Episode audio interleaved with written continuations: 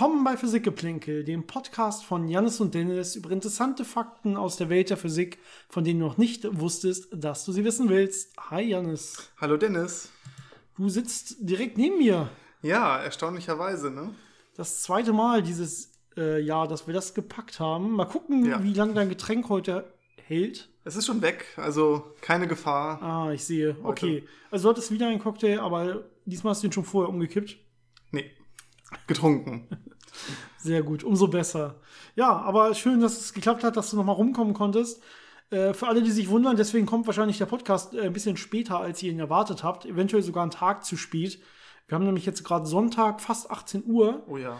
Und ich weiß nicht, wie lange das jetzt hier noch dauert und so. Und ob ich den heute noch schaffe zu schneiden. Nachher habe ich gehört, ist auch noch das EM-Finale, was ich unbedingt gucken muss. Dann hoffen wir mal, dass es nicht so viel zu schneiden Also gibt. vielleicht schaffe ich es erst morgen Nachmittag nach der Arbeit, ihn zu schneiden. Dann würde er erst Montagabend hoch, hochkommen. Das heißt, ja, so mit quasi anderthalb Tagen Verzögerung.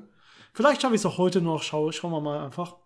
Ihr werdet es ja dann sehen oder hören, wann es genau hochgeladen wurde. Ja, ansonsten, uns haben wieder ein paar schöne Fragen erreicht. Vielleicht, vielleicht fangen wir damit mal an. Und ähm, kann wie immer nur alle ermutigen, ermuntern, uns Fragen zu senden physikgeplänkel.gmail.com, Physikgeplänkel zusammengeschrieben, Geplänkel mit AE oder natürlich über unsere Social Media Kanäle auf Instagram und Facebook. Und äh, auch Themenvorschläge immer sehr willkommen. Wir brauchen viele, viele neue Themen, viele neue Ideen, über die man was machen könnten. Ähm, sonst gehen uns vielleicht irgendwann mal die Vorschläge aus oder wir müssen Sachen machen, auf die wir überhaupt keinen Bock haben. Sowas wie Fluiddynamik. Äh, Running Gag bei uns ja mittlerweile. Ja, ich hoffe, die Qualität leidet nicht zu sehr darunter, dass wir jetzt hier nebeneinander sitzen. Natürlich ist es schöner, wenn man so quasi sein eigenes Mikro hat, wo man fünf Zentimeter davor ist und der Gain exakt eingestellt wurde. Und wir haben mir im Prinzip eins einfach jetzt in die Mitte gestellt und labern so ein bisschen von der Seite rein. Aber dafür hat man nicht diese Probleme mit sich zu sehr ins Wort zu fallen oder Verbindungsprobleme zu haben. Das ist richtig. Also, ich glaube, es ist eigentlich angenehmer so und Ja. man kann deutlich besser aufeinander eingehen.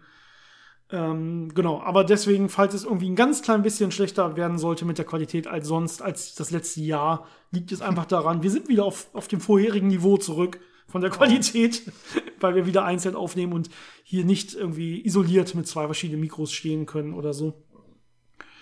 Gut, ähm, so, uns wurden natürlich tolle E-Mails geschrieben mit auch spannenden Fragen und die erste, ja, die ist von der Julia. Vielen Dank dafür. Julia hat in Wirklichkeit gleich vier Fragen geschickt und ich glaube, die eignen sich auch alle sehr gut. Die können wir sehr gut durchgehen. Also wirklich, wirklich gute Fragen. Okay, ich glaube, ich lese die erste mal vor und dann versuchen wir mal rauszufinden, was genau Julia gemeint haben könnte. ähm, und zwar schreibst du, ich verstehe, wieso wir nach dem Hubble-Horizont, können wir gleich sagen, was es ist, ne, nichts mehr sehen können. In Klammern, Inflation ist schneller als das Licht der Galaxien, richtig?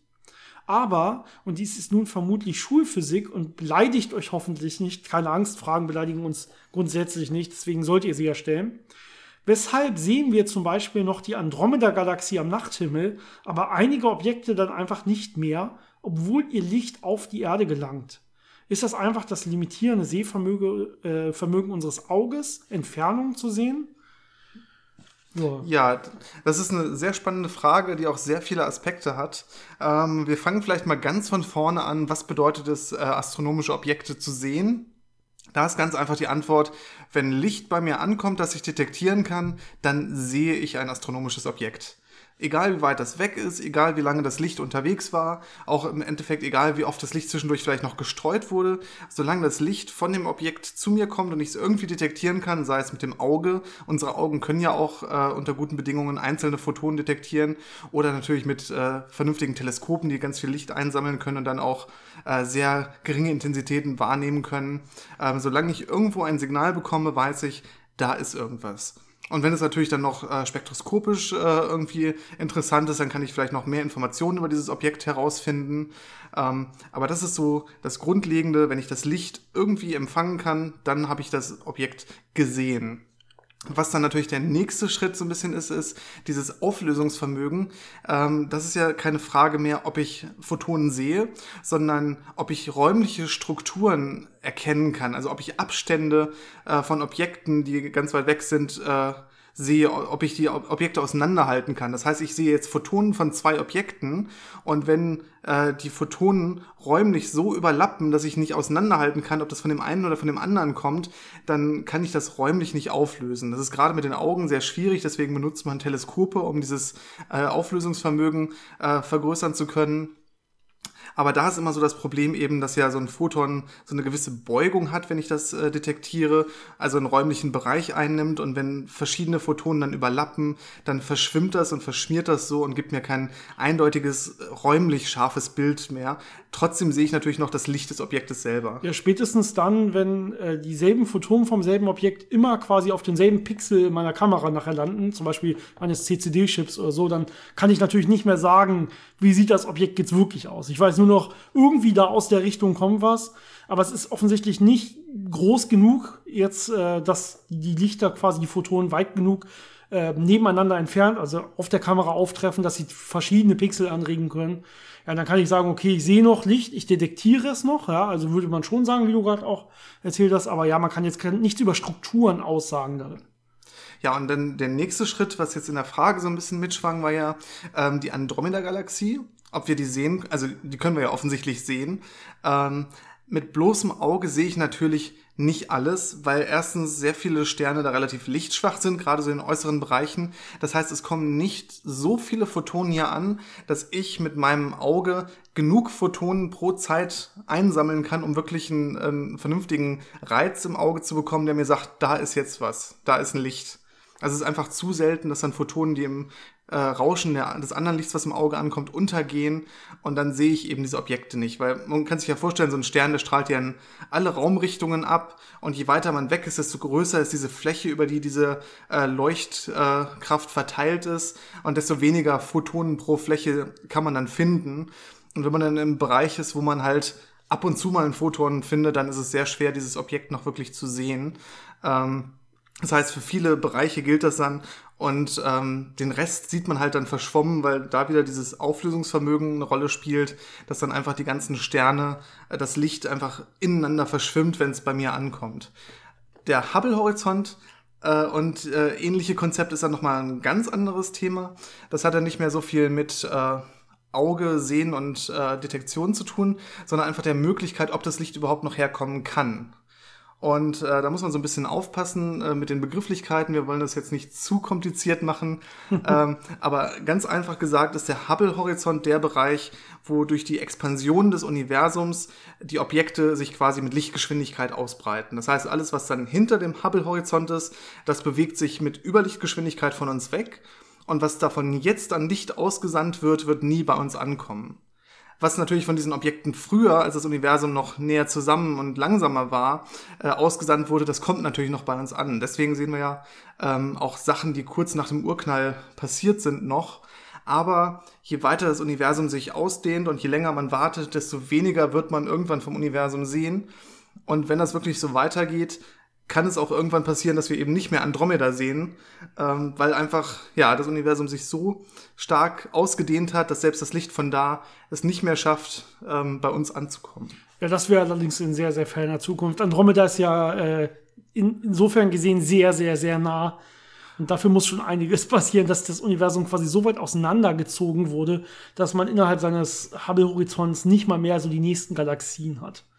Und bei Andromeda ist ja noch das Besondere, dass sie auf uns zufliegt. Also die wird uns eher näher kommen und äh, besser sichtbar werden. ich glaube, bis zu dem Zeitpunkt, dass das Universum so weit auseinandergezogen ist, sind die schon an uns äh, durch, quasi durch uns durch und dann schon wieder in die andere Richtung weit weg. Also wenn dann eher in die insofern wahrscheinlich.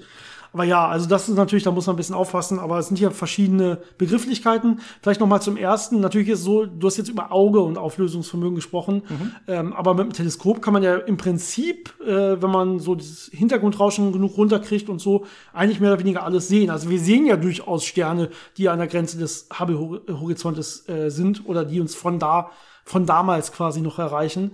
Äh, das kann man ja alles auflösen. Ja, also nur weil wir am Nachthimmel jetzt äh, nur irgendwie unsere 6000 Sterne oder sowas sehen, die so in der nächsten Nachbarschaft bei der Milchstraße sind, heißt das nicht, dass wir die anderen Sterne zum Beispiel innerhalb der Milchstraße nicht auch sehen könnten, wenn man ja nicht nur das Auge benutzt, sondern besseres Equipment, halt irgendwelche Teleskope oder so. Man kann das schon alles sehen, wenn man will. Genau, es ist einfach eine Frage von, wie viel Licht kann ich sammeln und wie sensitiv kann ich das detektieren. Genau, dann vielleicht die nächste Frage. Okay, ich lese auch einfach mal vor und dann versuchen wir wieder äh, darauf zu antworten, glaube ich. Das ist gerade besser.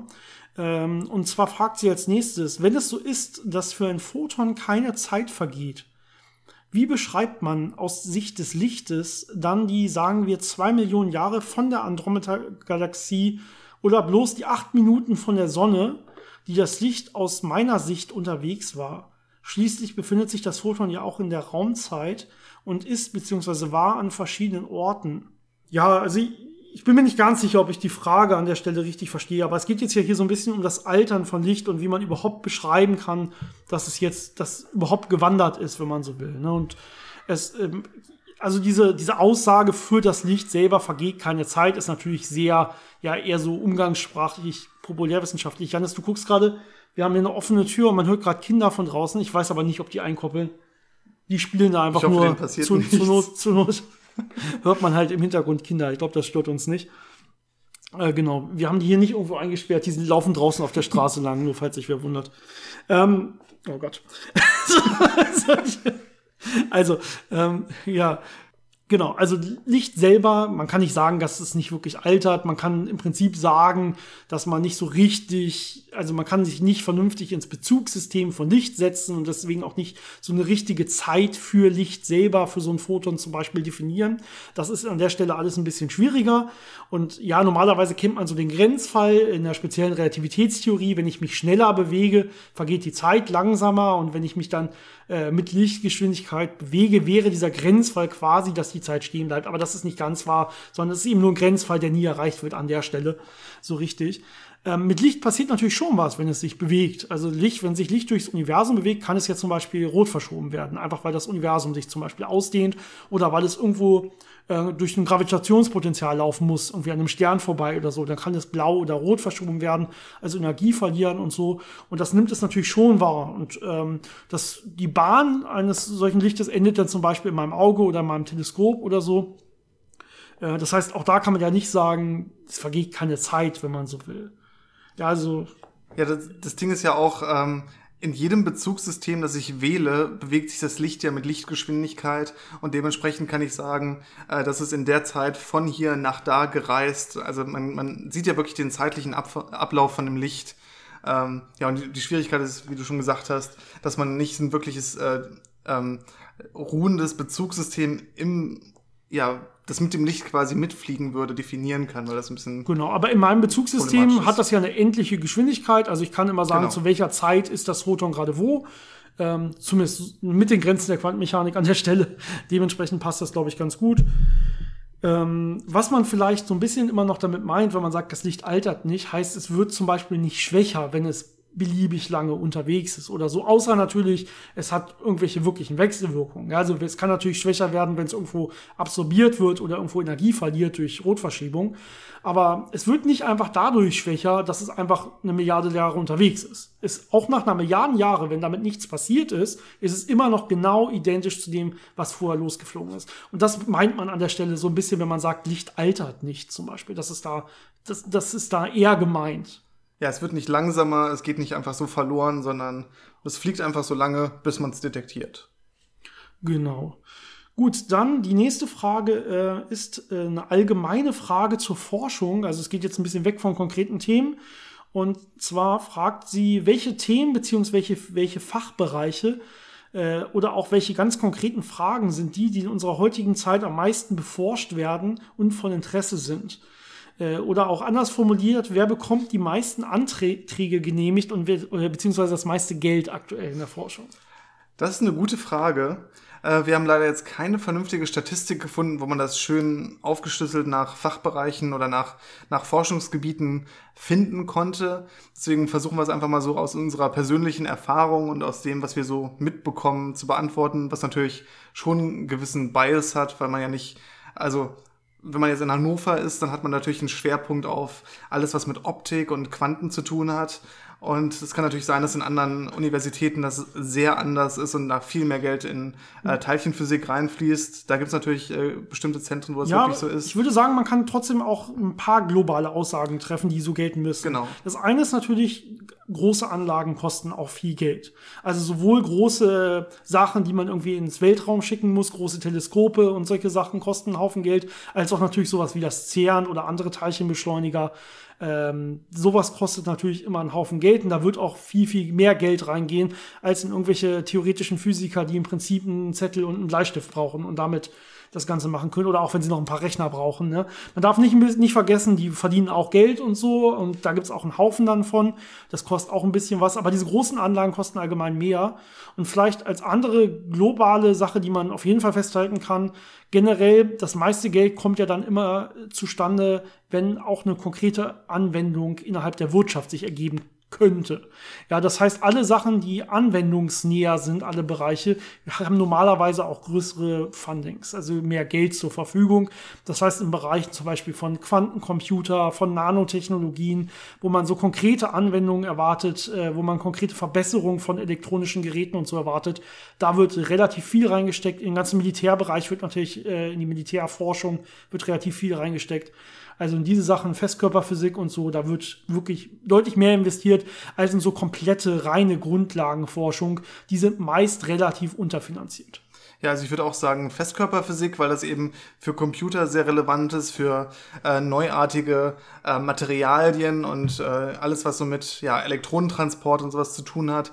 Ähm, da gibt es sehr viele ähm, zukunftsweisende Technologien, die man da entwickeln kann. Ähm, das ist relativ beliebt, glaube ich. Und alles, was mit Lasern, mit Lasermateriewechselwirkung zu tun hat, äh, ist auch sehr äh, gefragt und bringt sehr viele Anwendungen. Also da wird auch, glaube ich, sehr viel reingesteckt. Ja, auch Quantencomputer gehen ja, sind ja auch entweder äh, auf Basis von Festkörperphysik oder auf Basis von Quantenoptik mit Lasern realisierbar. Das heißt, das ist auch so eine Hauptrichtung, wo sehr viel ähm, gepusht wird ja, das sind so die Sachen, die wir auch selber mitbekommen haben. Äh, ich weiß nicht, was dann noch die anderen Bereiche so abbekommen. Aber es, es, ist auch immer so eine Frage, wie gut man das dann verkaufen kann. Und dann kann man natürlich seine Anträge trotzdem durchbekommen. Aber so diese großen Initiativen sind äh, gerade, glaube ich, vor allem äh, alles, was mit Quanten zu tun hat. Und ja. Ja, es kommt immer darauf an, auch vor allen Dingen, wie viele große Organisationen sich zusammenschließen und wie viele große Länder. Ne? Also ich weiß zum Beispiel bei bei LISA war es ja teilweise so, also dem großen Laserinterferometer im, im äh, Weltall, mit dem man Gravitationswellen messen will, dass sie, ähm, wenn das Ganze quasi nur europäisch finanziert ist, relativ klein, das ganze Design, und dann steigt die USA mit ein, und dann kann man das auf einmal eine komplette Nummer größer nach oben schrauben und freut sich darüber, und irgendwann steigt dann noch die Chinesen mit ein und geben noch einen Haufen Geld dazu, und dann freut man sich, dass man auf einmal die ganze Wunschliste quasi umsetzen kann. Ähm, das heißt, es kommt immer darauf an, ähm, das Geld, äh, man ist grundsätzlich unterfinanziert und muss irgendwo Abstriche machen, und je mehr Geld zu, man zur Verfügung hat, umso mehr der optionalen Sachen, die man sich dann irgendwie ausgemalt hat, kann man letztendlich umsetzen. So kenne ich das zumindest. Genau, es gibt ja auch viele internationale Kollaborationen, die man dann macht, um eben ja mehr Gewicht äh, hinter solche Anträge zu bekommen und um auch Ressourcen bündeln zu können und da vielleicht Gelder zusammenwerfen zu können, wo man dann am Ende mehr rausbekommt, wenn man zusammenarbeitet mit einem Haufen mehr Geld, als wenn jeder seinen Teil für sich äh, ausgeben würde und dann immer das Gleiche machen würde. Also wenn man das Ganze koordiniert, kann man natürlich diese Forschungsgelder, die man dann hat, auch noch besser nutzen. Ja, das genau. ist so, glaube ich, die Essenz. Janis, die letzte Frage äh, von Julia geht konkret an dich. Ja. Beziehungsweise ich will es mal zusammenfassen, ganz kurz mit einer anderen. Ich glaube, uns hat in letzter Zeit öfter mal die eine oder andere Mail erreicht die ich hiermit jetzt abhaken will, dass wir doch mal ein bisschen was über uns erzählen wollen und was wir denn so forschen oder gemacht haben. Bei mir ja eher geforscht haben. Ich habe ja auch mal ein bisschen meinen Werdegang erzählt, dass ich momentan nicht mehr in der Forschung bin, aber wir zusammen in der Forschung eine Zeit lang waren. Ähm, und das haben wir alles schon öfter besprochen. Es gibt so eine schöne Folge, die heißt, glaube ich, Unser Weg ins Studium und da erzählen wir relativ viel davon.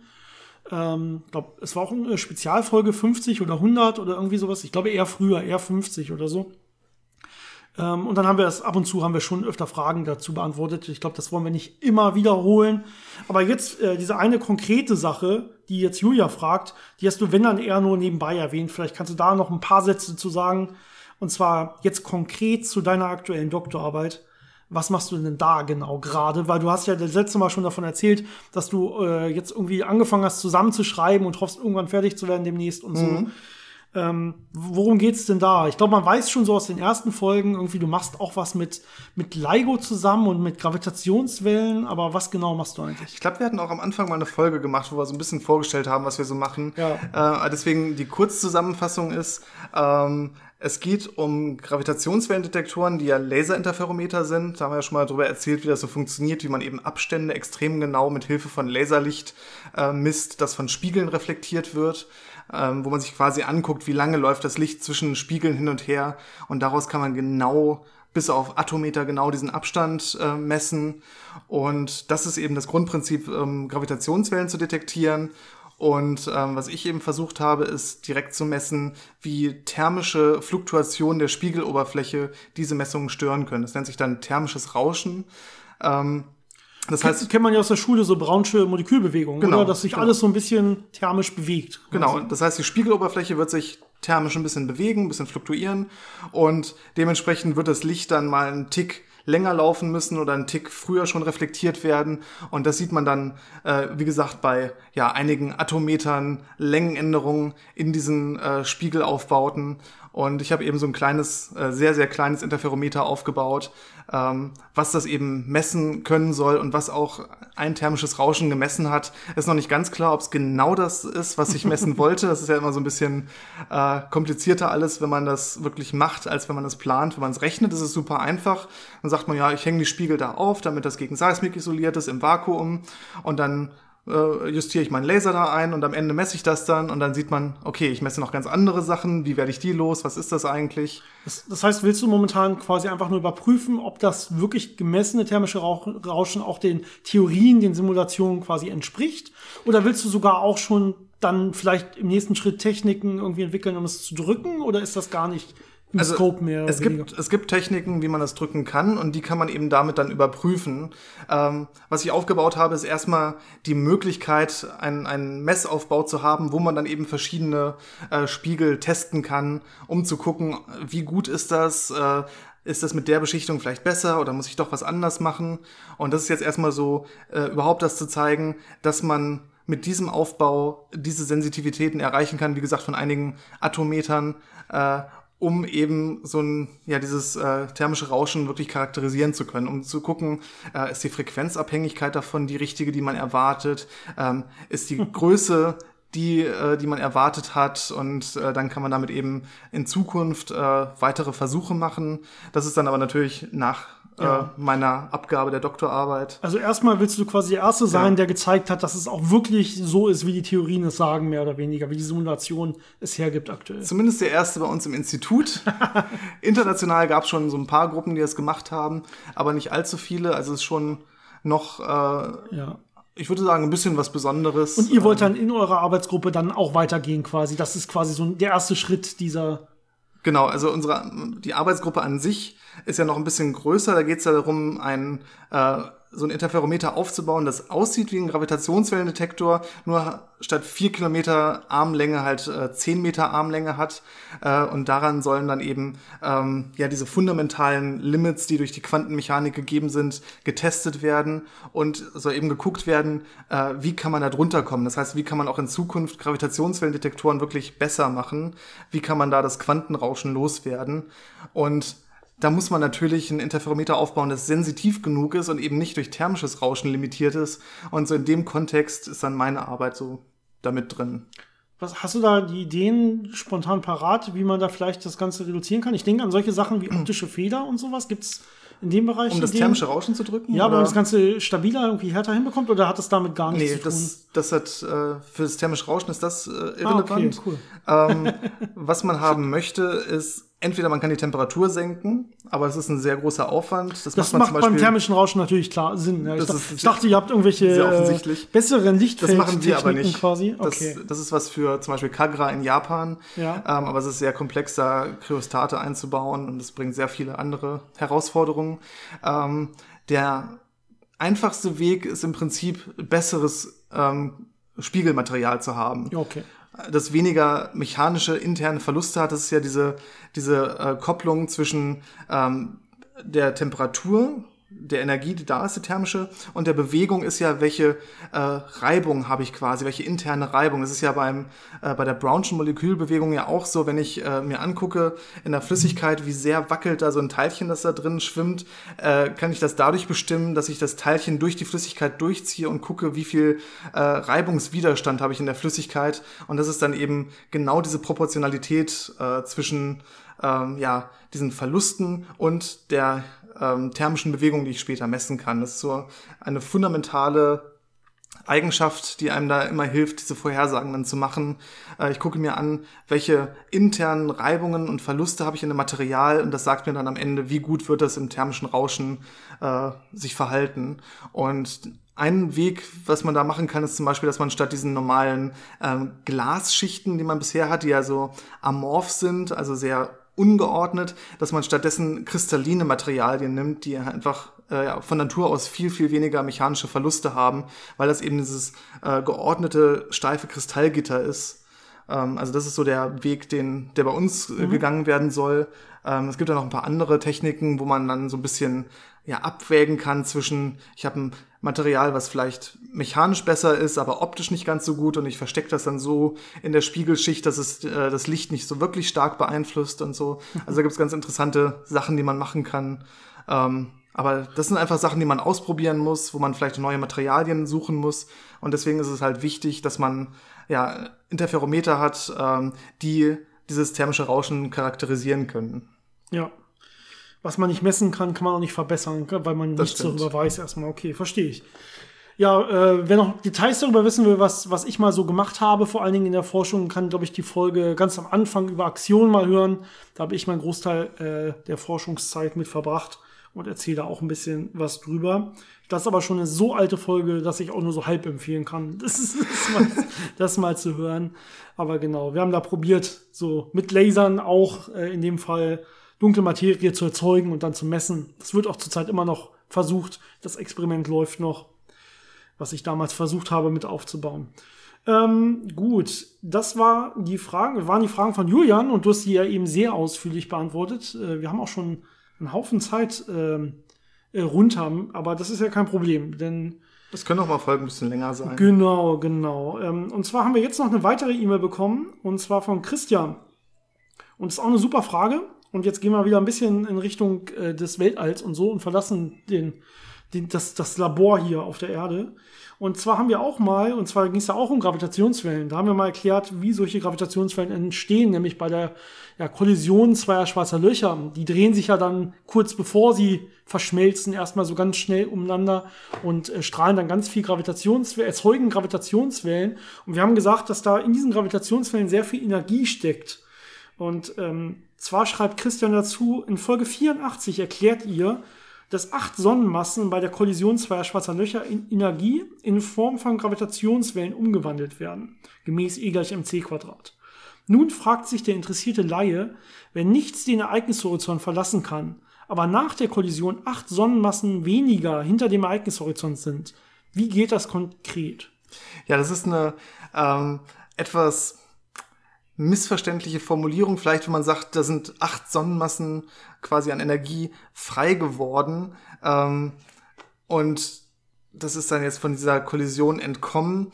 Ähm, da muss man halt immer dazu sagen, was man vorher hatte, ist ja die Masse des einen schwarzen Loches, die Masse des anderen schwarzen Loches plus der Energie, die diese schwarzen Löcher relativ zueinander hatten, sowohl der Gravitationsenergie als auch der kinetischen Energie. Das heißt, die haben sich ja angezogen und die sind umeinander gekreist. Und die ganze Energie, ähm, die ja einer Masse äquivalent ist, äh, wird jetzt durch Gravitationswellen abgestrahlt, aber die Massen der, Gravita der schwarzen Löcher selber, die bleiben erhalten. Das heißt, das eine schwarze Loch plus das andere schwarze Loch wird hinterher mindestens genauso schwer ähm, wie die Summe der, also ja. Das war jetzt, glaube ich, missverständlich. Ich bin ja, durcheinander also gekommen. Auf jeden Fall das eine plus das andere gibt hinterher die Summe, da geht nichts verloren. Es kommt keine Masse aus dem Ereignishorizont hervor. Das genau. passiert nicht. Wir haben die Energie nicht nur hinter dem Ereignishorizont, wir haben sie auch schon davor. Nämlich genau. in Form von entweder kinetischer Energie, der ganzen ja, Teilchen, die ich da bewege und so weiter, äh, die ja mit dem schwarzen Loch quasi sich da bewegen. Ja, aber auch natürlich der gravitativen Energie, die ich da bewege. Ich äh, krümme ja schon den Raum, in dem ich überhaupt so ein schwarzes Loch habe. Und wenn sich das jetzt ganz schnell bewegt, dann wird das auch schon mal irgendwie den Raum krümmen. Auch hinter dem Ereignishorizont, das hat auch schon mal ganz viel Energie. Äh, dann habe ich jetzt selber das, die gravitative, potenzielle Energie der schwarzen Löcher noch. Ja, also die fangen jetzt vielleicht dann an, äh, sich dementsprechend umeinander zu drehen und wandeln so ein bisschen gravitative, potenzielle Energie um in Bewegungsenergie. Und all sowas ist erstmal nicht nur hinter dem Ereignishorizont, sondern auch schon noch davor. Und das kann dann dementsprechend auch abgestrahlt werden. Genau, das heißt, alle Energie, die nicht einfach nur der Masse von den schwarzen Löchern äquivalent ist, die wird hinterher abgestrahlt. Äh, und dann bleibt eben das schwarze Loch mit der äh, Summe aus den beiden Schwarzlochmassen übrig. Das heißt, da geht wirklich nichts verloren. Man kann sich das so ein bisschen so vorstellen, äh, wenn ich einen Stein in, in Wasser reinwerfe, dann äh, schlägt der Stein ja in dem Wasser ein und wird Energie in Form von Wellen auf diesem Wasser ausbreiten, verteilen, loswerden. Aber von dem Stein selber ist keine Energie an sich entkommen, sondern es ist einfach die kinetische Energie, die dieser Stein hatte, wenn er ins Wasser gefallen ist. Der, Schwein ist, der Stein ist, der Schwein, der Stein ist nicht zerbrochen und hat einen Teil der Masse verloren. Ja, genau. Muss er dafür nicht, sondern die kinetische Energie reicht an der Stelle völlig aus. Genau, das heißt, diese Deformation, die der Stein in der Wasseroberfläche macht, die setzt sich dann als Störung fort und trägt diese Energie weg. Und genauso ist es bei den schwarzen Löchern. Ähm, die verformen die Raumzeit, wenn sie sich bewegen, wenn sie sich umeinander bewegen und wenn sie sich äh, aneinander annähern. Und diese Verformung, die entspricht halt äh, der kinetischen Energie zum Teil und diese überschüssige Verformung, die wird dann eben in Form von Gravitationswellen abgestrahlt. Und nur die Verformung, die quasi der, ja, der Ruhemasse der schwarzen Löcher, wenn man das so bezeichnen möchte, entspricht, ähm, die bleibt dann erhalten Plus natürlich vielleicht noch, äh, wenn so ein schwarzes Loch einen Spin hat, also eine Eigenrotation, äh, das gibt dann noch mal ein bisschen extra Energie. Ähm, ja, oder eine da Rest, muss man jetzt nicht unbedingt. Kann auch noch eine restkinetische Energie in die eine oder genau. andere Richtung sein. Ähm, aber davon abgesehen, dieser Großteil ist dann eben, wie gesagt, diese, ja, diese extra Energien, die nicht hinterm Ereignishorizont versteckt sind. Genau, also diese extrem schnell sich umrundenden schwarzen Löcher am Ende, die äh, werden natürlich durch diesen Umrundungsprozess werden die einen Haufen von diesen Energien los und am Ende sind sie ja nur noch ein ruhender Körper. Das heißt, man sieht schon vorher ganz, ganz schnell bewegende Körper, große, riesige Körper, danach ein großer Ruhender, da ist offensichtlich irgendwie Bewegungsenergie verloren gegangen. Ja, und die steckt dann, das ist wirklich so viel, das sind viele Sonnenmassen, die da drin stecken können, also äquivalente Sonnenmassen. Und ähm, ja, die findet man dann irgendwie in den Gravitationswellen wieder. Also der Raum wurde so sehr verzerrt, dass sich das dann dementsprechend ausbreiten kann. Ich meine, das sind Objekte, die mehrere Sonnenmassen schwer sind und sich mit halber Lichtgeschwindigkeit umeinander bewegen. Äh, da kann man sich vorstellen, dass da wirklich eine Menge kinetischer Energie ist. Ja, auch vielen, vielen Dank für diese tolle Frage. Und dann eine letzte Frage für heute, bevor wir dann mit dem Thema starten. Aber ich finde die Fragen heute alle wirklich gelungen. Also heute ja. habe ich wirklich Spaß bisher. Und auch die letzte Frage ist sehr gut. Und zwar hat uns die per Instagram erreicht von Nadim, würde ich sagen, oder Nadim. Ähm, und zwar sagt er, ich habe mal eine Frage zum Thema flache Erde. Die Flacherdler haben ja irgendwie ein Problem mit dem Horizont. Wieso verändert sich die Höhe des Horizonts, wenn man in die Höhe steigt? Die Flacherdler sagen ja, dass der Horizont immer am selben Punkt sein muss, wenn ich das richtig verstanden habe. Wie kann man das widerlegen, beziehungsweise wie kann man das erklären? Ich glaube, es fängt schon damit an, äh, dass die Flacherdler selber nicht verstanden haben, was der Horizont eigentlich machen müsste oder macht. Ähm, aber die Idee ist ja, dass die von den Flacherdlern getroffene Aussage ist, dass der Horizont gleich sein müsste. Da können wir gleich nochmal drauf eingehen. Aber auf einer Kugel ist das nicht der Fall. Das heißt, wenn ich auf einer Kugel an den Horizont schaue, und äh, aufsteige, zum Beispiel auf einen Berg oder ein Flugzeug, dann sehe ich, dass sich der Horizont äh, von mir nach unten wegbewegt. Das heißt, ähm, ich sehe wirklich einen Unterschied äh, der Horizontposition zu meiner horizontalen mit der Höhe. Ja. Und das kann man sich so erklären, ähm, wenn ich an den Horizont gucke und sage, der Horizont ist jetzt wirklich die Erdkrümmung. Das heißt, ich gucke so lange, bis ich tangential an der Erde vorbeigucke und das ist für mich der Horizont. Also ich habe nicht Nebel und kann nur 10 Meter weit gucken. Das ist relativ sinnlos, darüber zu diskutieren. Ähm, dann ist es eben der Fall, wenn ich höher gehe, kann ich ein bisschen weiter über die Erde rüber gucken, aber auch dieser Winkel, den die Tangente zu meinen Augen macht, der wird auch ein bisschen zunehmen. Und wenn ich jetzt ähm, Messgeräte benutze, die eben mir eine vernünftige äh, Vertikale liefern, also äh, durch die Gravitation zum Beispiel wie so eine, ähm, wie nennt man das, Plumbline im Englischen? Ähm, Lot. Ein Lot oh Gott, äh, wenn ich ein Lot benutze und dann zudem äh, den Winkel zum Horizont messe, dann sehe ich, dass mit der Höhe dieser Winkel immer größer wird. Ähm, der Winkel ist jetzt nicht unbedingt so groß, dass ich das mit bloßem Auge einfach äh, bewerten könnte. Dafür sind einfach unsere Augen nicht gut genug im absoluten Messen von solchen Winkeln, aber man kann das eben mit entsprechenden technischen Geräten ganz gut zeigen. Und ja, das hat man auch schon oft gemacht und das funktioniert.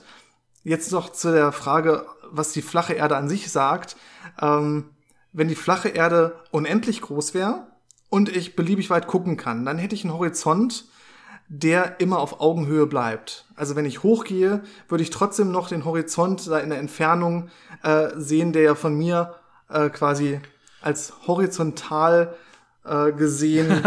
Oh, jetzt jetzt wird es kompliziert. kompliziert. Ja, vielleicht kann ich in einem einfachen Versuch Bild. Also mal. Wir suchen, wir suchen ja den Punkt, wo im Prinzip meine Sichtlinie sich mit der Tangente schneidet. In dem ersten Fall der Erde, das ist noch einfacher, Tangente mit der Kugel. Ja, bei dem zweiten Fall habe ich einfach eine horizontale Oberfläche. Und jetzt will ich irgendwie eine Sichtlinie haben, die sich mit dem Ende dieser Oberfläche, die ja unendlich weit ist, schneidet. Das heißt, ich will wissen, wann schneidet sich denn eine gerade mit einer also meine horizontale gucken wir gerade quasi mit einer anderen, die auch horizontal liegt. Und die Antwort ist, zwei Graden schneiden sich im Unendlichen. Das heißt, wenn ich diesen Horizont sehen will, dann gucke ich nicht irgendwo auf den Boden, dann sehe ich ja nicht das weit, den weitesten entferntesten Punkt, sondern irgendeinen Punkt. Ich kann ja immer den Kopf weiter hochnehmen und ich sehe dann immer weiter und weiter bei einer flachen Erde, bis ich horizontal bin. Dann sehe ich wirklich maximal weit, dann sehe ich quasi bis ins Unendliche. Ja, und wenn ich dann noch höher gucke, sehe ich die Erde gar nicht mehr. Dann gucke ich dann wieder weg. Das heißt, wenn ich horizontal gucke, sehe ich das Ganze, dann sehe ich den Horizont. Und das ist egal, wie hoch ich über der flachen Erde bin. Wenn ich horizontal gucke, sehe ich immer genau den Horizont. Das heißt, dieser Winkel würde sich nicht verändern, egal wie hoch ich bin. Das ist da, glaube ich, die Argumentation. Das Problem ist, glaube ich, in keinem der Modelle von Flacherdlern ist die flache Erde unendlich lang. Also die, die flache Erde ist ja, glaube ich, immer äh, ungefähr Ausmaße der, der Erdoberfläche im Prinzip, runtergebrochen auf zwei Dimensionen. Am besten noch irgendwie mit dem Südpol als Eisring außenrum oder so. Das heißt, irgendwie klappt das alles nicht. Da müsste man ja eigentlich immer bis zum, also je nachdem, welche Berge noch dazwischen sind, die blockieren sowas ja eh immer, aber müsste man ja an guten Positionen zumindest diesen diesen äh, Bergring außenrum zumindest sehen können, wenn man nicht äh, das Ende der Scheibe sogar sieht, von jedem Punkt aus. Weil das natürlich auf so einer perfekt flachen Scheibe so, da würde ich ja immer bis zum Ende der Scheibe gucken können. Ja, und dann wäre es wieder anders. Wenn ich das Ende der Scheibe sehen würde, dann funktioniert eben dieser, dieser Trick nicht mehr, dass ich quasi immer ins Unendliche gucke und das dann so ein bisschen mitwandert und deswegen der Winkel gleich bleibt, sondern dann würde ich auch mit der Zeit nach unten gucken. Ähm, deswegen könnte man es daran nicht unbedingt festmachen, aber dann würde ich ja wenigstens an den Rand der Scheibe gucken können und könnte deswegen sagen, ah ja, die Erde ist flach, weil ich es gesehen habe. Das wäre ein bisschen einfach. Äh, das andere, was man ja oft im Alltag hat, ist, dass man eine gewisse Begrenzung der Sichtweite hat, dass man so eine Art ja, ähm, Horizont, so einen effektiven Horizont hat, äh, weil Licht ja in der Atmosphäre gestreut wird und absorbiert wird. Und das heißt, ich kann nur eine bestimmte Distanz innerhalb der Atmosphäre gucken. Und wenn man jetzt zum Beispiel sagen würde, an einem guten Tag, einem richtig guten Tag, ich kann 100 Kilometer weit gucken, theoretisch durch die Atmosphäre, ähm, dann würde sich der Horizont natürlich auch bewegen, äh, wenn ich höher gehe, weil dann der Punkt, der 100 Kilometer entfernt auf dem Boden liegt, ja näher an mich ranrückt. Das heißt, auch dann würde man eine Winkeländerung haben, die natürlich anders wäre als auf einer Kugel. Ähm, aber auch das ist ja nicht das, was man beobachtet. Also die Sachen lassen sich relativ leicht ausschließen. Ja. Deswegen ist das eigentlich jetzt genau. nicht so das. Wenn ihr das jetzt Problem. alles spannend fandet und mehr darüber erfahren wollt, wir haben ja eine eigene Folge über die Flacherdler und die flache Erde gemacht. Also wenn ihr die noch nicht gehört habt und ihr an sowas Spaß habt, dann äh, guckt einfach mal, ob ihr die findet. Also einfach googeln Physikgeplänkel flache Erde oder sucht einfach in eurem Podcast-Programm, dann findet ihr die, ohne dass ich jetzt die Nummer rausgesucht hätte. Äh, ich glaube, das war wirklich eine ganz lustige Folge, wo wir äh, diese ganzen Details auch probiert haben, mal anzusprechen und durchzusprechen. Ja, ich glaube, Janis, das waren die Fragen, tolle Fragen, die wir heute bekommen haben. Schickt uns bitte weitere tolle Fragen. Wir würden das, äh, wir würden ja gern jede Woche so viele Fragen haben. Äh, und zur Not wählen wir dann halt auch ein, zwei aus oder schieben mal ein, zwei eine Woche auf. Das ist überhaupt kein Problem. Also lieber zu viel als zu wenig. Äh, Themenvorschläge, Anmerkungen, Kritik und so weiter, alles sehr gerne gesehen. Und ich würde sagen, unser heutiges Thema, äh, eine Sache, die wir so ein bisschen ignoriert haben, wenn wir bei, bei unseren ganzen Optikfolgen, wir haben ja schon Folgen gemacht über erstmal die Maxwell-Gleichung, über Licht im Allgemeinen, so Reflexionen, Spiegel und so haben wir da ein bisschen besprochen, Frequenzen. Äh, dann hatten wir sowas wie die Laserinterferometer, über die du schon gerade geredet hattest. Äh, wir haben sowas wie Strahlteiler besprochen. Wir hatten Quantenoptik. Äh, wir hatten da wirklich einiges, äh, was auch relativ tief schon in diese Materie geht. Laserkühlung hatten wir, glaube ich, mal. Was wir noch nicht hatten, sind nicht-lineare Effekte. Wir waren äh, bisher quasi immer bei so linearer Optik. Und dementsprechend heute mal ein guter Zeitpunkt, das wurde sich auch öfter gewünscht, mal so ein bisschen zumindest so, so, so, ja, an der Oberfläche zu kratzen, weil das Thema ist natürlich sehr, sehr tief. Und man kann vielleicht auch noch weitere Folgen machen, wo man noch über Spezialeffekte oder Details, die dann jetzt auftreten können, wenn man diese lichtlineare Optik anwendet, wo man die nochmal einzeln besprechen kann und da einzeln nochmal sich einzelne Sachen anschauen kann. Aber zumindest, dass man so einen Überblick über die Materie bekommt und was das überhaupt bedeutet, soll es heute mal über die nichtlineare Optik gehen. Ja, und wie der Name schon sagt, ist nicht-lineare Optik nicht linear. linear ist ja erstmal alles, äh, wenn ich jetzt zum Beispiel mir so eine Lichtwelle angucke, das ist ja so eine Sinusschwingung und die kommt jetzt äh, und trifft auf Materie und Materie besteht aus Ladungen, dann kann diese Lichtwelle diese Ladungen zum Schwingen anregen. Und das passiert dann eben schön sinusförmig, äh, weil ich das dann als äh, harmonischen Oszillator nähern kann, diese Ladungsschwingungen. Das heißt, es ist alles ganz einfach bei einer Frequenz und äh, diese geladene Schwingung, die wird natürlich wieder Licht abstrahlen. Das ist dann bei der gleichen Frequenz, geht dann in irgendwelche Richtungen und das ist unsere klassische Optik. Jetzt ist es natürlich so, dass diese Näherung natürlich nicht in der Realität komplett richtig ist, sondern ich habe sogenannte Nichtlinearitäten. Das heißt, ich habe, wie auch bei, zum, bei so einem ähm, normalen Fadenpendel, ja einen Bereich, wo dieser harmonische Oszillator stimmt und dann habe ich bei großen Auslenkungen eben Abweichungen davon. Und genauso ist das beim Licht auch. Wenn ich zum Beispiel eine sehr starke, sehr große Amplitude habe, das heißt diese Auslenkung zu stark wird, dann komme ich in einen Bereich, wo es eben nicht linear wird. Vielleicht musst du sogar mal eigentlich anhalten, du sagst es äh, so, als würde das jeder automatisch wissen. Ich weiß gar nicht, ob das ein Teil ist, den man in der Schule so macht. Also ich glaube, wenn man so ein, so ein Fadenpendel oder eine Feder oder was auch immer hat, dann be beschreibt man die ja erstmal ganz klassisch, klassisch wirklich mit diesen harmonischen Funktionen. Die werden dementsprechend auch so genannt, nach harmonischen Schwingungen oder harmonischen Oszillatoren. Das meint immer diese klassischen Kreisbewegungen, die man dann mit Sinus oder Cosinus oder so darstellen kann. Das heißt, wir haben immer so eine Sinusschwingung zum Beispiel. Ähm, was ich glaube gar nicht unbedingt allen bekannt ist, ist, dass wenn ich solche Schwingungen habe und die Auslenkung zu groß mache, auch bei so einem klassischen Pendel, dann kann ich das gar nicht mehr gut mit so einem Sinus oder Cosinus beschreiben. Dann habe ich da Probleme an der Stelle. Ja, wie kann man sich das vernünftig vorstellen? Man kann ja theoretisch jede Fun jedes Funktionsminima oder Maxima annähern mit äh, zum Beispiel quadratischen Funktionen oder so, wenn ich mir das angucke. Also stellt euch mal so eine, so eine Funktion vor, zum Beispiel so ein Sinus, so ein Minimum einer Sinusfunktion. Also so ein Halbkreis nach unten quasi. Ja, jetzt könnte ich mir diesen Halbkreis, ähm, kann ich mir zum Beispiel eine Parabel reinlegen. Und die würde, wenn ich jetzt sehr nah reinzoome, erstmal relativ gut genauso aussehen wie dieser Sinus im Minimum, im kleinsten Punkt. Ja, das würde ich erstmal gar nicht auseinanderhalten können. Das heißt, hier passt das sehr perfekt eigentlich noch. Meine harmonische Schwingung, die in Wirklichkeit jetzt eigentlich so eine Schwingung innerhalb dieser Parabel wäre, wenn man so will, ja, passt auch sehr gut zu dieser Beschreibung mit dem Sinus, den ich hier habe die, ich habe ja meine sinusförmige Auslenkung. Ja, ich habe mein Pendel hat ja immer schon so eine Auslenkung, die gebunden ist an so einen Kreis, weil der ja zum Beispiel eine feste Stange kann mein Pendel ja haben, dann würde es exakt immer äh, selben Abstand haben zum äh, Aufhängepunkt. Ja, das wäre einfach ein Kreis, das beschreibt. Harmonische Schwingung ist aber wie gesagt eigentlich diese Parabel. Äh, und wenn ich jetzt weiter rauszoome, ich habe jetzt immer noch diese Parabel gelegt auf dieses Minimum von meinem Sinus. Wenn ich weiter rauszoome, sehe ich irgendwann, dass es nicht ganz übereinstimmt. Irgendwann sieht meine Parabel anders aus als der Sinus. Der Sinus muss ja irgendwann auch wieder zurückkommen. Ja, der wird ja irgendwann seine, seine Krümmung quasi ändern und dann äh, irgendwelche Bögen machen. Das macht die Parabel ja nicht. Das heißt, in Bereichen, wo ich jetzt weit genug rausgezoomt habe, also wo ich äh, weit genug draußen bin aus diesem Minimum, also wo ich bei hohen Auslenkungen bin, ja, da sehe ich auf einmal, meine Schwingung ist gar nicht rein harmonisch äh, in dem Fall, sondern meine Schwingung ist sinusförmig. Und das ist so ein bisschen das Problem an der Stelle. Da äh, kriege ich dann andere Terme auf einmal rein und kann das nicht mehr ganz so, ganz so schön beschreiben.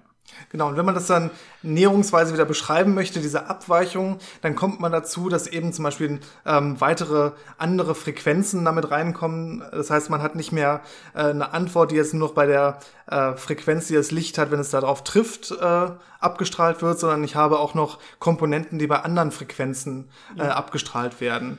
Und das gleiche passiert natürlich jetzt auch, wenn ich zum Beispiel mehrere Lichtwellen äh, mit dem gleichen Material gleichzeitig interagieren lasse, dann wenn die Auslenkung groß genug ist, beeinflussen die sich eben auch gegenseitig. Das heißt, dann habe ich nicht mehr einfach nur äh, zwei Photonen, die da drauf treffen, kurz absorbiert und dann wieder weiter gestreut werden, sondern je nachdem, wie stark die sind, beeinflussen die dann das Ergebnis, was da rauskommt. Und da kann dann im Prinzip fast alles rauskommen. Ja, wenn ich zum Beispiel wieder ein Analogon äh, verwende hier, wenn ich in der Musik bin und äh, äh, irgendwo extrem zum Beispiel stark in so eine Flöte oder so reinpuste, dann kriege ich ja auf einmal so ein ganzes Obertonspektrum mit raus. Das heißt, ich kriege nicht nur diese Grundschwingung, sondern ich kriege ganz viele andere Frequenzen, die da irgendwie oben drüber noch liegen. Äh, auch einfach, weil ich zu hohe Auslenkung meiner Welle habe. Das ist genau dasselbe im Prinzip, wenn man, wenn man das so will. Das heißt, äh, bei hohen Intensitäten, bei hohen Amplituden meiner Welle kriege ich noch ein anderes Frequenzspektrum, was oben drauf liegt. Was meistens auch kleiner ist, also die Grundschwingung ist schon immer noch da. Aber ich kann eben diese anderen erzeugen. Und wenn man es clever macht in der Optik, kann ich die zum Beispiel auch äh, gezielt verstärken oder isolieren und dann nur was mit diesen zusätzlichen Frequenzen machen, die jetzt damit entstehen, dadurch, dass ich diese nicht linearen Effekte habe.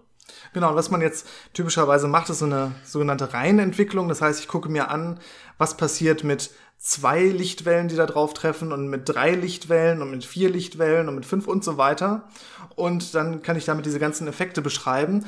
Und je mehr Lichtfelder ich jetzt äh, dabei habe, desto kleiner wird davon die Amplitude von dem Effekt. Das heißt, desto weniger relevant wird dieser Effekt. Mhm. Das heißt, äh, zusätzlich zu der normalen Optik kommt dann vor allem erstmal relativ dominant äh, zweite Ordnung hinzu, zweite Ordnungseffekte. Da kann ich zum Beispiel jetzt zwei Lichtwellen nehmen ähm, die die gleiche Frequenz haben äh, und ich kann die miteinander mischen und kann dann die Summenfrequenz erzeugen daraus.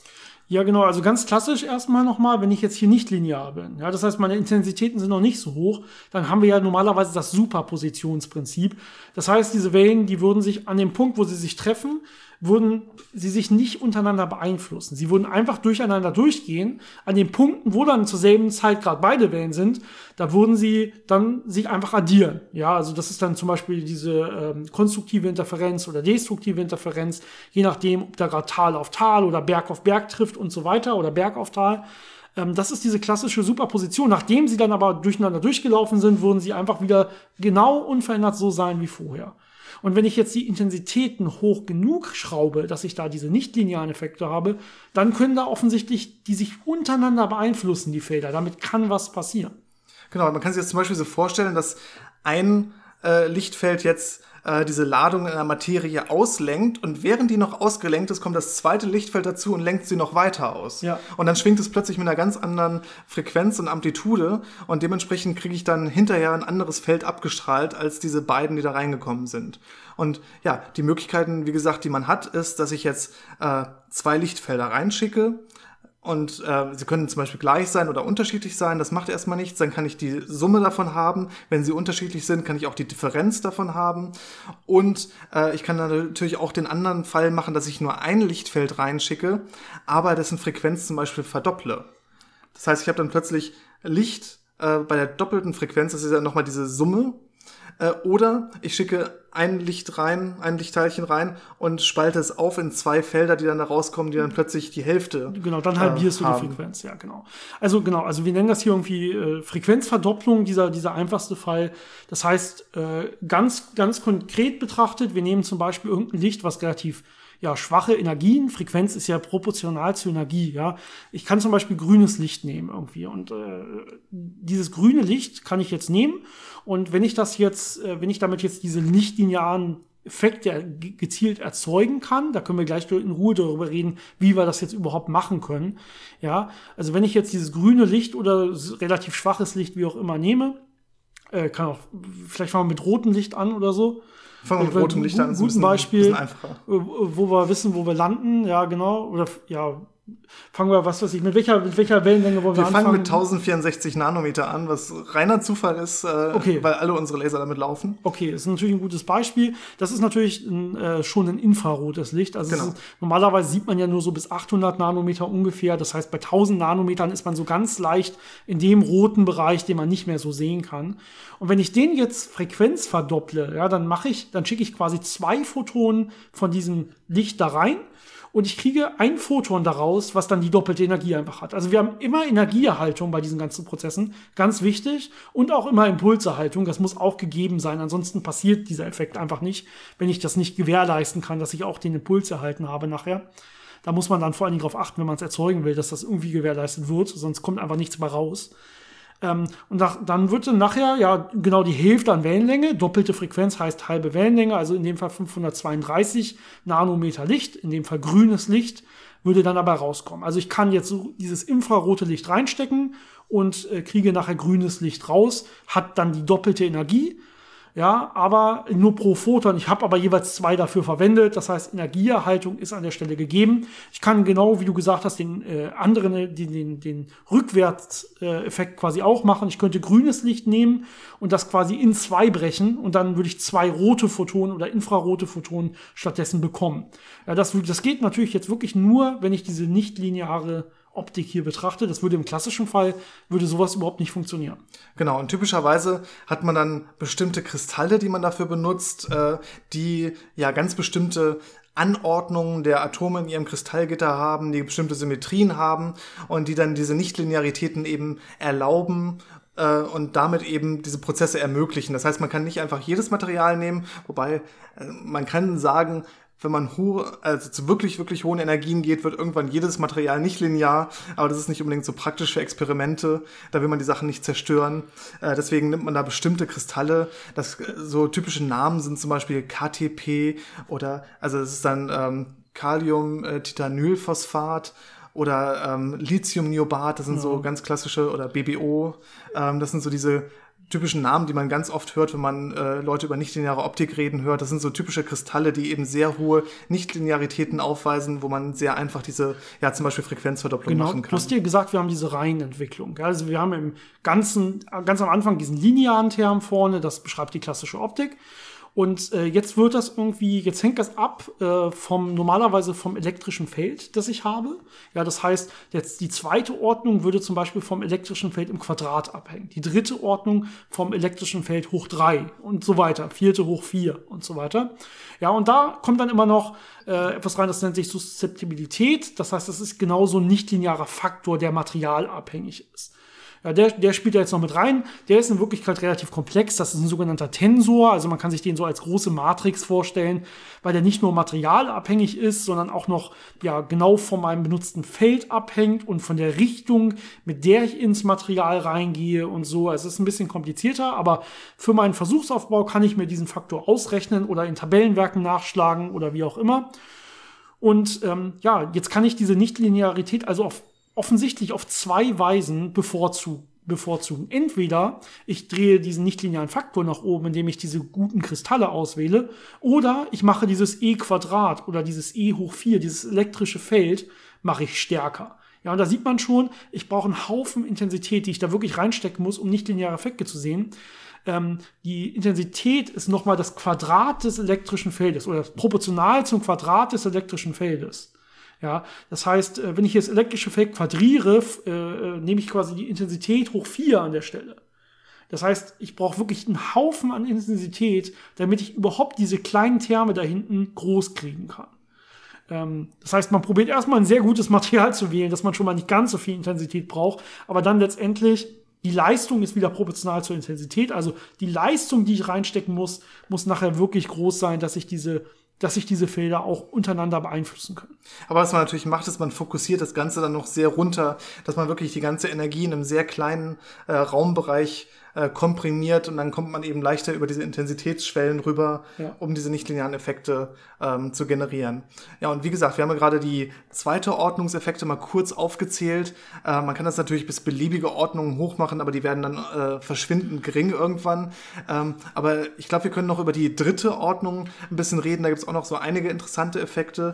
Ja, ja gut, ganz klassisch. Zweite Ordnung hast du gesagt, wir stecken irgendwie zwei Felder rein. Dann kann Genau. irgendwas passieren. Dann kann ja auch ganz klassisch bei drei Feldern, dritte Ordnung, drei Felder, die wechselwirken, könnte ich auch sagen, wir stecken drei Felder rein und die bilden zum Beispiel die Summe. Das geht natürlich. Ja, also, dass ich nachher einen Photon rausbekomme, was ähm, die Summe an Frequenzen hat, was meine drei Photonen vorher hatten.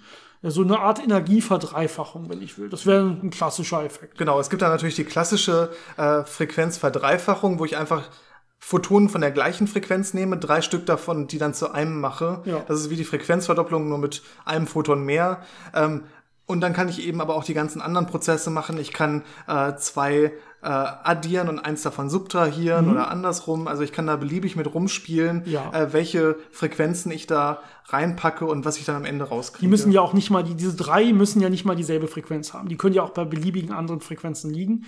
Ein anderer Effekt, der allerdings sehr, sehr spannend ist und den wir vielleicht noch ein bisschen näher besprechen können bei dieser dritten Ordnung, ist der sogenannte Care-Effekt. Weil da gibt es auch spannende Anwendungen zu an der Stelle. Ja, und zwar gibt's da eine Variante, wo ich äh, Licht habe und am Ende kriege ich Licht der gleichen Frequenz wieder raus. Also man kann sich das so vorstellen, wenn ich jetzt meine Frequenz Omega habe, dass ich dann habe Omega plus Omega minus Omega. Ja. Ergibt am Ende wieder Omega. Das heißt, ich stecke quasi drei Felder rein, aber kriege das gleiche, die gleiche Frequenz wieder raus. Dann fragt man sich, was hat einem das gebracht? Das Interessante ist aber, dass man das äh, quasi durch einen äh, intensitätsabhängigen Brechungsindex darstellen kann. Das heißt, was ich mache, ist plötzlich, dass ich mir im Material eine Linse dadurch baue, dass ich sehr hohe Intensitäten benutze. Und das kann man eben dazu nutzen, dass man je nachdem, wie viel Licht man da reinsteckt, äh, ich das Licht mehr oder weniger fokussiere. Also wir können jetzt Materialien bauen, die im Prinzip einen Brechungsindex abhängig der Intensität haben des Lichtes, was einfällt. Das heißt, äh, je stärker das Licht ist, je höher die Intensität des Lichtes ist, desto mehr wird es gebrochen in diesem Material.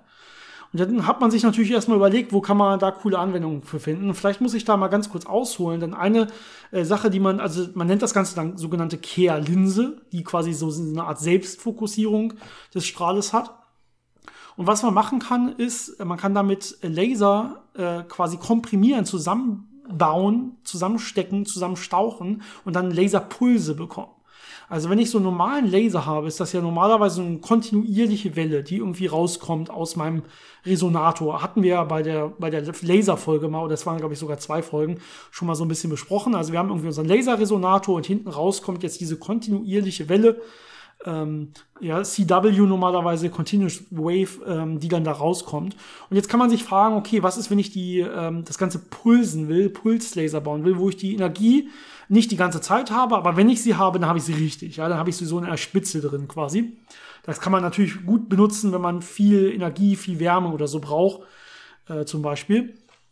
Und äh, da könnte man sich jetzt denken, wie mache ich das? Also ich kann zum Beispiel einen Resonator bauen, wo ich diese Welle nicht rauslasse. Wo ich sage, die Welle geht jetzt hin und her und hin und her. Und normalerweise würde die jetzt kontinuierlich rausgelassen werden, mache ich, lasse ich aber nicht zu. Ja, ich habe so eine Art Shutter, ich habe einen kleinen, ich habe eine Blende, wo ich was vorhalten kann. Und äh, dann lasse ich das erstmal sich aufbauen. Ich lasse das Feld immer stärker und stärker und stärker werden in meinem Laser, in meinem Resonator. Und wenn ich sage, jetzt ist mir stark genug, dann mache ich ganz kurz den Shutter auf, lasse alles auf einmal raus und dann mache dann den Shutter wieder zu und lasse das neu sich aufbauen, bis ich das nächste Mal den Shutter öffnen will. Damit kann ich diese kurzen, starken Pulse erzeugen von Lasern. Und das ist jetzt ein bisschen aufwendig. Natürlich gibt es dafür elektronische Shutter und so, und das wird auch durchaus gemacht. Aber eine richtig schöne Variante ist jetzt, wenn ich diese Kehrlinse verwende. Denn was wollen wir? Wir wollen ja, dass das Ganze ähm, ja am besten drin bleibt, wenn die Intensität noch niedrig ist. Ja, und jetzt soll sich das aufbauen, aufbauen, aufbauen. Die Intensität wird immer größer und größer. Und irgendwann, wenn sie groß genug ist, dann wollen wir sie kurzzeitig draußen haben. Ja, und dann das Ganze wieder zumachen. Und was ich jetzt machen kann, ist einfach, ich nehme so eine Kehrlinse und nehme dahinter, äh, mache ich so ein kleines Loch, so als, als Auskopplungsloch quasi. Und ich sage jetzt, okay, mein Strahl ist normalerweise so breit, dass da kaum was rauskommt. Ja, der wird jetzt immer hin und her wandern, da wird ganz minimal vielleicht, wenn überhaupt, was rauswandern. Das ist jetzt so ein ein vereinfachter Aufbau, ist ein bisschen komplexer in Wirklichkeit, aber äh, kann man sich, glaube ich, ganz gut vorstellen. Und ich habe jetzt diese Kehrlinse aber davor. Und der wird sich jetzt also innerhalb dieses Resonators weiter aufbauen und aufbauen und aufbauen. Und irgendwann ist die Intensität so groß, dass nicht lineare Effekte auftreten können. Das heißt, dass diese Kehrlinse würde jetzt zu einer Linse werden überhaupt erst. Ja, der Brechungsindex wird sich jetzt für diese hohen Intensitäten so ändern, dass das Ganze schön in den Fokus dieser Linse gebrochen wird. Ja, und damit würde es dann auf einmal genau innerhalb dieses kleinen Loches quasi alles fokussiert werden und es würde alles rauskommen auf einmal. Das heißt, wir haben so eine Art, ja, einen eigenen Shutter gebaut, eine eigene, die Linse fokussiert es nur dann raus in den Ausgang, wenn es, wenn die Intensität hoch genug ist. Dann ist erstmal das Ganze wieder abgebaut, es würde sich neu aufbauen, bis es wieder hoch genug ist und dann automatisch wieder von sich aus rauskommen. Also das ist wirklich ein schöner Effekt, diesen Shutter zu ähm, ja, automatisieren, wenn man so will, und sich so ein kleines Kehrlinsen-Pulslaser-System zu bauen. Genau, man hat ein System, das quasi automatisch äh, den Teil auswählt, der die höchsten Intensitäten hat und alles andere dann eben so lange verstärkt oder wegwirft, bis es auch diese Intensitäten erreicht hat. Ja, es ist so eine der, der schönen Anwendungen von eben nichtlinearer Optik. Da gibt es ganz viele verschiedene andere Sachen noch. Ähm, man kann das Ganze auch weiter treiben, wenn man extrem starke Felder nimmt, äh, dass man zum Beispiel jetzt Elektronen von einem Atom wegzieht, äh, ein ganz Stück weit weg und dann wieder da drauf äh, zurückwirft äh, quasi. Ähm, dann kriegt man eben noch viel höhere Ordnungen als jetzt äh, erste, zweite, dritte Ordnung. Ähm, damit kann man auch sehr interessante Sachen machen. Also es ist ein riesiges Feld. Vielleicht können wir da auch noch mal äh, weitere Folgen zu machen, wenn wir da spezielle ähm, Teilbereiche finden, die, sich, die man gut erklären kann. Oder wenn ihr vielleicht uns irgendwie schreibt, hey, ich habe da mal davon gehört, könnt ihr darauf noch mal eingehen. Ähm, Wir können noch mal ein bisschen was dazu machen, wofür genau. man sowas wie Frequenzverdopplung zum Beispiel wirklich im Labor gebrauchen kann. Vielleicht können wir über solche Sachen noch mal ein bisschen näher reden. Also was sind wirklich auch weitere Anwendungsfälle von solchen nichtlinearen Optiken? Auch gequetschtes Licht ist ja auch äh, einer dieser Prozesse. Das hatten wir ja eben gesagt, wenn ich ein Photon nehme und das in zwei Photonen aufteile, ähm, das nennt sich Parametric Down Conversion und da kann man sich ja schon intuitiv überlegen, ich habe ein Photon, das ich in zwei Photonen aufteile, dann müssen diese beiden Photonen, die da rauskommen, ja irgendwie korreliert sein. Die haben ja einen gemeinsamen Ursprung. Und diese Korrelation, das ist eben äh, der Ursprung dieser, ja, dieses Squeezings, dieses gequetschten Lichtes. Ja, Im Prinzip sind die dann verschränkt. Ja, genau. das ist, man hat, äh, genau, Squeezing haben wir eine eigene Folge übrigens zu, ja, aber wir müssen es immer noch mal sagen, weil es hören lange schon nicht mehr alle, alle Folgen. Dafür haben wir zu viele Folgen draußen. Also wer sich da näher interessiert, kann da noch mal reinhören als als Hinweis. Ähm, und genau so kann man verschränkte Photonen erzeugen, unter anderem. Ja, also ich, ich habe, ich mache aus einem Photon mit so einem nichtlinearen Prozess zweiter Ordnung, mache ich zwei Photonen ja, und die sind jetzt automatisch verschränkt, weil die ja durch so ein, das ist ein kohärenter Prozess, äh, durch den das passiert, ja, parametrisch hast du hier gesagt, das ist mhm. quasi das Wort, was das hier meint in der Stelle. Das heißt, die sind jetzt, die haben jetzt genau dieselben Eigenschaften und zwar so sehr, dass sie miteinander verschränkt sind automatisch. So kann man verschränkte Paare von Photonen in dem Fall erzeugen. Was man vielleicht jetzt auch noch erwähnen sollte, ist, wir hatten ja mal gesagt, wir schicken da Lichtfelder rein, äh, verschiedene und die interagieren miteinander. Das Schöne ist, diese Lichtfelder müssen nicht mal Photonen enthalten. Also ich kann auch sogenannte Vakuumzustände benutzen und mit denen lichtlineare Optik machen. Also ich habe zum Beispiel ein Lichtfeld und ein Vakuumfeld und die interagieren jetzt miteinander. Das wird dann sehr kompliziert und gibt sehr interessante Effekte, aber nur so als, als ja, als Erklärung, es muss nicht immer wirklich viel Licht dabei sein, sondern man kann das auch, wenn man das alles richtig macht und richtig tuned und verstärkt äh, mit eben solchen Vakuumfluktuationen machen, die dann plötzlich auch äh, Nichtlinearitäten erfahren. Ja, da haben wir, glaube ich, äh, länger drüber geredet. Wir haben ja immer eine Folge, die wir hier nennen können zu allem. wir haben ja alles schon irgendwie gemacht.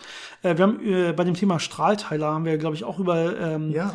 den Strahlteiler-Eingang geredet, wo gar kein Licht drin ist. Strahlteiler macht nicht nur aus einem Strahl quasi zwei Strahlen, sondern er kann auch ähm, dieses, er muss sogar den, den Eingang berücksichtigen, wo gar kein Licht reinkommt, wo einfach nichts ist, denn das Vakuumfeld wechselwirkt auch mit dem Rest. Und hier haben wir dann dasselbe Prinzip, wenn man so will. Ja, wir haben ja dieses elektrische Feld, was überall eigentlich ist, und nur da, wo wir Photonen haben, ist es angeregt. Aber auch da, wo nichts ist, ist es trotzdem da. Es ist halt nur nicht angeregt. Und das ist quasi dieses Vakuumfeld, über das man hier redet. Und das muss man dann schon auch berücksichtigen. Das kann auf einmal in der Phase schon so ein negatives Vorzeichen oder so sein, wenn man das durchrechnet. Äh, das kann einem dann letztendlich im Experiment Probleme machen. Ja, und natürlich haben wir noch die Vakuumfluktuationen, die auch Probleme machen. Also auch die sieht man natürlich. natürlich und ja. Ja, Ganz hatten, viele interessante Themen, die man Wir hatten noch gesagt, wir müssen auch über Impulserhaltung aufpassen, wenn man jetzt das wirklich im äh, Experiment macht. Ja, also normalerweise hat man nicht nur die Energieerhaltung, die automatisch letztendlich erfüllt dann ist, ähm, sondern man muss auch gucken, dass die Photon oder das Photon, was dann nachher rauskommt, den Impuls erhält. Das heißt, es muss im Prinzip mehr oder weniger auch in Phase schwingen, sonst klappt das Ganze nicht, wenn man, wenn man so will. Und da gibt's auch, ja, im Prinzip äh, Tricks für. Letztendlich kann man, ähm, ja, man muss eine Art Phasenanpassung betreiben im Labor. Das kann mehr oder weniger kompliziert sein, damit dieser Prozess dann überhaupt nach oben geht. Also diese nichtlineare Rate nach oben geht, damit überhaupt äh, nichtlineare Photonen nachher rauskommen, zum Beispiel frequenzverdoppelte Photonen oder so. Ähm, wenn man ein bisschen, ja, wenn man, wenn man ein bisschen Geld über hat, kann man sich Kristalle kaufen, die ja, periodisch gepolt sind, die die Phase automatisch anpassen. Da muss man sie nur aus der richtigen Richtung treffen, da muss man darauf achten und man muss die Temperatur genauso einstellen, dass das mit der Wellenlänge übereinstimmt des benutzten Lichtes. Aber dann machen die quasi den Rest automatisch. Das ist ganz einfach, wenn man das so gemacht hat.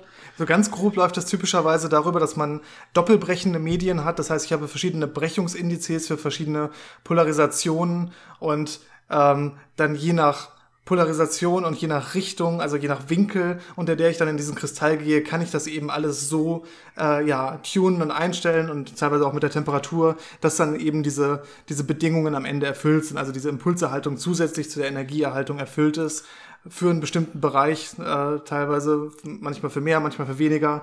Und dann kann man sich das alles so zurechtbasteln, dass man eben den Effekt am Ende hat, den man möchte. Ja, aber meistens oder fast immer ist es trotzdem so. Also auch wenn man das alles perfekt gemacht hat, man hat perfekt diese Phasenanpassung, also diese Impulserhaltung, äh, Erhaltungsbeziehung, man hat diese Energieerhaltung und so weiter. Man trifft den Kristall perfekt, man hat die perfekte Temperatur eingestellt. Ähm, selbst in diesem Optimum, was man natürlich dann auch ausrechnen kann, einfach, ja, es sind ja einfach Gleichungen, die man hier lösen kann, auch in der Physik fast immer. Und ähm, selbst im Optimum kann es sein, dass man nur wenige Prozent, wenn überhaupt, an nichtlinearen Anteilen hat. Also wenn ich so eine Frequenzverdopplung zum Beispiel mache, kann es sein, dass nur wenige Prozent nachher wirklich grün sind, die rauskommen. Ja, und der Rest bleibt ganz normal im infraroten Bereich. Der geht ganz normal so durch, wie es halt linear passieren würde. Der Wechsel wirkt nicht miteinander. Ähm, das ist ganz normal. Also so, es ist ganz selten, dass man quasi Intensitäten so hoch kriegen kann oder ein Material so perfekt hat, dass man hier wirklich hohe Prozentsätze umwandelt. Das heißt, man muss sich jetzt irgendwie behelfen, wenn man, wenn man trotzdem einen hohen Prozentsatz haben will, dann könnte man ja das rote Licht zum Beispiel immer wieder durch den Kristall schicken. Ja, und das ist so ein Trick, den man dann macht. Also ich könnte ja zum Beispiel wieder einen Resonator aufbauen um diesen nichtlinearen Kristall und sagen, nee, nee, nee, das rote Licht geht bitte immer schön wieder hin und zurück und hin und zurück durch den Kristall. Und nur das grüne Licht, das lasse ich bitte raus. Ja, da kann man dann Spiegel nehmen, die sind zum Beispiel abhängig von der Wellenlänge, die reflektieren rot und äh, haben eine Transmission von äh, grün. Ja, das wäre jetzt ein einfachster Be äh, einfachste Beispiel. Und äh, wenn ich so einen Resonator um so einen Kristall noch rumstelle, dann kriege ich schon viel höhere Ausbauten, Beuten, ja. Und letztendlich komme ich da wirklich in einen sehr, sehr hohen Bereich, dass ich äh, ja über 90 Prozent Ausbeute oder so habe. Und dann kann ich sagen, okay, den restlichen roten Anteil, den ich dann noch habe, den absorbiere ich einfach irgendwie äh, und dann habe ich wirklich nur noch grün letztendlich. Bisschen Verlust ist immer, aber das meiste der Energie oder das meiste der Leistung letztendlich des Laserstrahls steckt dann schon letztendlich in dem umgewandelten Arm. Aber da, um das zu machen, reicht nicht so ein einfacher Durchgang. Da braucht man schon diese Tricks. Genau, das heißt, man muss sich immer wieder zu helfen wissen, wie man diese von Natur aus erstmal sehr, sehr kleinen Effizienzen optimal ausnutzt, um eben so viel rauszubekommen, wie man braucht. Ja, okay. Ich würde sagen, auf so weitere Anwendungsdetails und so gehen wir einfach nochmal dann in Ruhe in einer weiteren Folge ein. Ich schreibe das mal auf unsere Liste. Mhm. Und wenn ihr noch konkrete Fragen oder so habt oder konkrete ja, Wünsche, dass wir da irgendwas noch zu sagen sollen, vor allen Dingen zur Anwendung oder so, oder wenn ihr irgendwas nicht verstanden habt, dann schreibt uns einfach nochmal. Und dann freuen wir uns da in der nächsten Folge auch noch mal ein bisschen was mehr zu erzählen. Und ansonsten wünsche ich wie immer noch eine wunderschöne Woche, Janis. Ich glaube, das reicht für heute. Es ich denke, das reicht. Knapp locker. über eine Stunde, glaube ich. Ja. Gute, gute Länge. Genau. Und ja, bis dann. Ciao. Bis zum nächsten Mal.